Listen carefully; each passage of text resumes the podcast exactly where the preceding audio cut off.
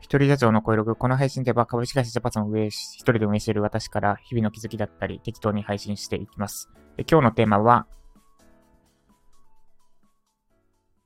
あれ？今日、今日のテーマは、チャット GPT のチャンスはつかみに行かなくていいです。チャット GPT のチャンスはつかみに行かなくていい。ちょっと音がバグってますね。すいません。失礼しました。で、伝えたいこととしては、チャット GPT なんかいろいろ下がれてます、今。で、先日もアップデートの話があって、なんだっけ、チャット GPT 数でしたっけ？要は、オリジナルのチャット GPT が作れますみたいなアップデートがあって、で、これはチャンスだみたいな騒がれてるますが、私からお伝えしたいのは気にしなくていいってことです。GPTs か。これなんていうのかな ?GPTs でいいのかな？まあいいっすね。チャット GPTs。で、自分、オリジナルのチャット GPT が作れるみたいなのがあったんですけど、気にしなくていいです。気にしなくていいし、私は気にしない。とりあえず気にしないことにします。的なお話です。で、なんでかっていうと、まあ、もう、もうちょっと具体的に言うと、まあ、チャンスですと。ビジネスチャンスだ、これは、みたいなのが結構 YouTube とかで言われてると思うんですけど、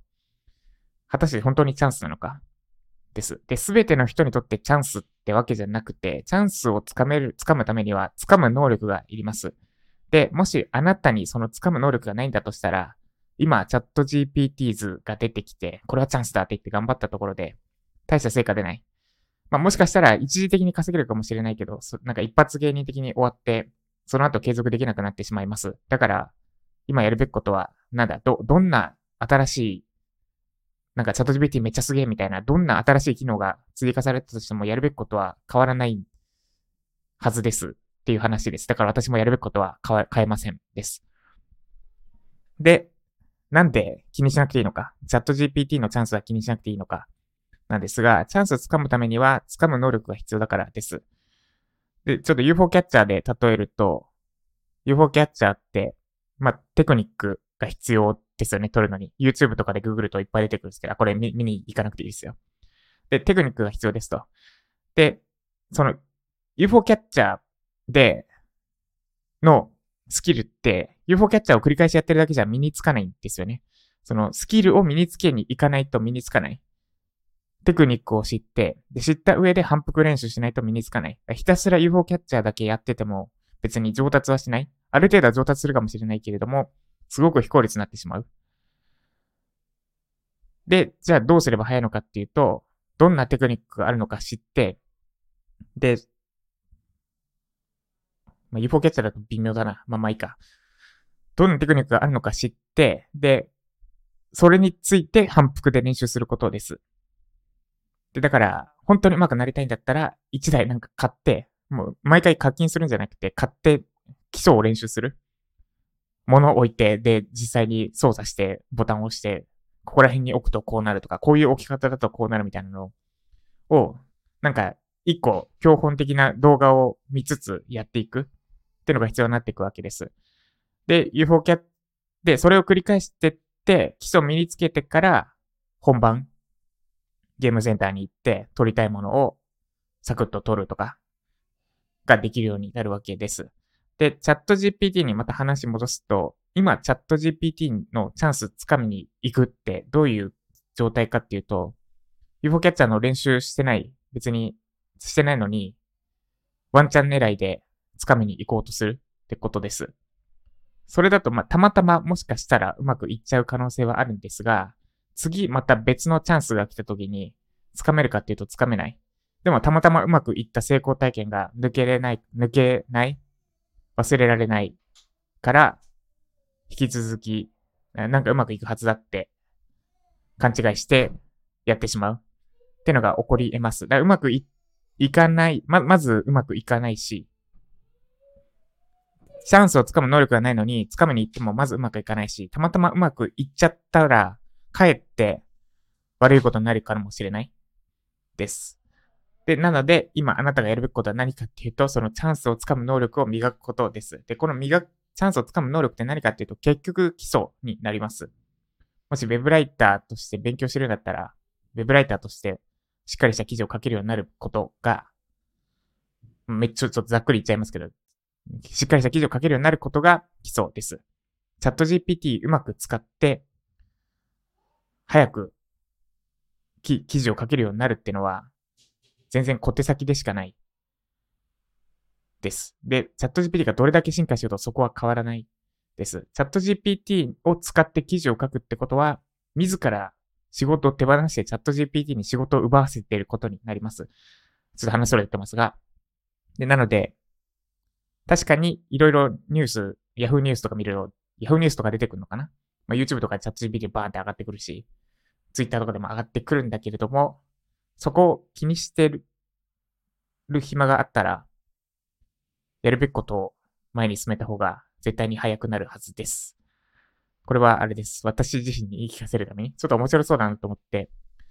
まあ、使えるかな。私も、元というか、現役って言っていいのかな。エンジニアだから別にさらっと作れるんですけど、あの一番使わない、これはちょっと使えないというか使わないなってなったのは、オリジナルのチャット GPT ズって機能、オリジナルのチャット GPT 作れるんですけど、まあ、例えば、私の書いた記事全部読み込ませて質問対応させる。ライジャパンの受講生に質問対応させるとかもできるし、あと、なんだ、スクリプト私の方で作ったものがいくつかあるので SEO 記事書くためにとか、その辺を埋め込んでおいて、で、なんか、どれをやりますかって選択肢出させて、それを選んだら、その、私が埋め込んだスクリプトを流してくれるとかやったら、コピペしたり、自分でスクリプトを打つより早いんですよね。ってのをやろうとしたんですけど、有料なんですよね。その使える人たちが。もし公開したとして、自分のオリジナルのチャット GPT 作って公開したとしても、有料の人たちしか使えない。ってなると、微妙だなと。なんで、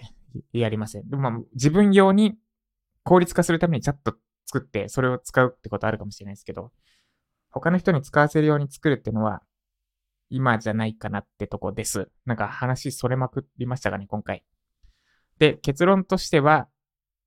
なんか新しいもの追いかけすぎると大事なものを見失うので、追いかけなくていい。なんかもう、精神と時の部屋って、部屋、なんだ、そドラゴンボールでそういう部屋があるんですけど、閉じこもったら、中の時間がめっちゃゆ、中では普通に時間流れるんだけど、外の世界ではめっちゃゆっくり流れてる。要は、現実世界で3日間が、精神と時の部屋では3年間、みたいにできるんですけど、で、もし今あなたが土台を築いてる状態だって自覚してるんだったら、必要なのって、その逆のこと要は、世間の流れに取り残される覚悟っていうんですかね。目の前のやるべきことに本当に集中してたら、ある程度、世の中の最新情報とか追えなくなるのはしょうがなくて。で、ただ、その最新情報を追っかけるんじゃなくて、キャッチアップする能力を磨くって言ったらいいですかね。キャッチアップする能力磨いて、さっさと追いつける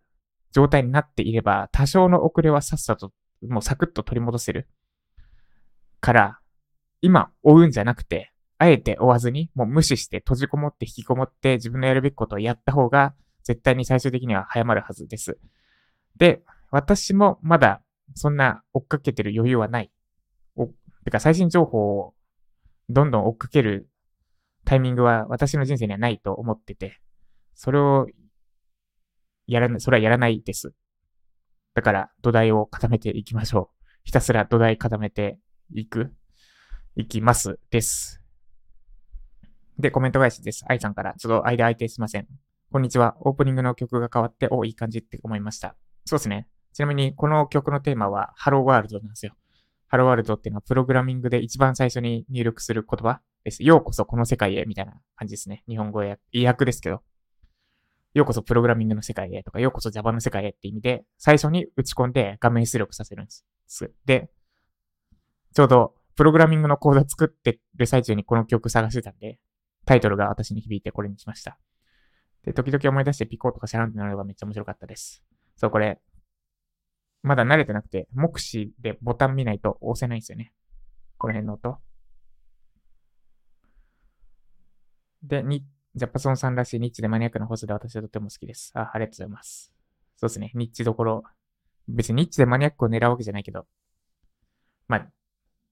大衆受けしなくていいかなとは思ってます。やるべきことの習慣化ってとても難しいです。大人になってから特に回避する方法を知っているので、なおさら難しい。もう後回しする時間も少なくなってきている年齢、やるべきことはやらないとと思っています。まずは毎日読書の時間を25分作ることにします。そうですね。で、この習慣化のコツなんですけど、気合を入れないことっすね。難しいとか、やるべきことはやらないとって意気込んでやってしまうとうまくいかなくなる。ので、まあ私ちょっと25分、1日25分でいいからやるとは言ったんですけど、1日25分もハードル高いので、例えば読書の習慣をつけたいんだったら、1日1文字でいいから読むですね。1ページすらもハードル高くて、もう最小限、もう本当にたったそれだけみたいな、え、バカにしてんのかみたいなぐらい目標を低くする。1文字じゃなくていいです。もう本を、本に触る。毎日本に触るとか、ちょ、ちょんでも OK みたいな感じにする。それぐらい絶対に毎日続くこと？にすると習慣化しやすくなるはずです。ぜひ、実践してみてください。ってことで、以上、久しぶりの、な、何でしたっけ、テーマ。チャット GPT のチャンスはつかなくて OK でした。で、今日は私は、プログラミングの講座を仕上げて、とこまで行ってないんですけど、仕上げていきます。で、ブラックフライデーが、カレンダー上だと再来週だけど、 Udemy のブラックフライデーっていつ始まるんだろう。なんか、で、なんか明日、あれなんですよね。ツイッター、 Udemy のツイッターをたまたま目に入って、明日なんか発表しますみたいなのがあって、で、日本時間じゃない明日だから、それはいつだ？どっちだ？そう、なんか今日、今日、明日、明後日ら辺に大きな発表がある。多分推測するに、ユーデミの個人向けのサブスクが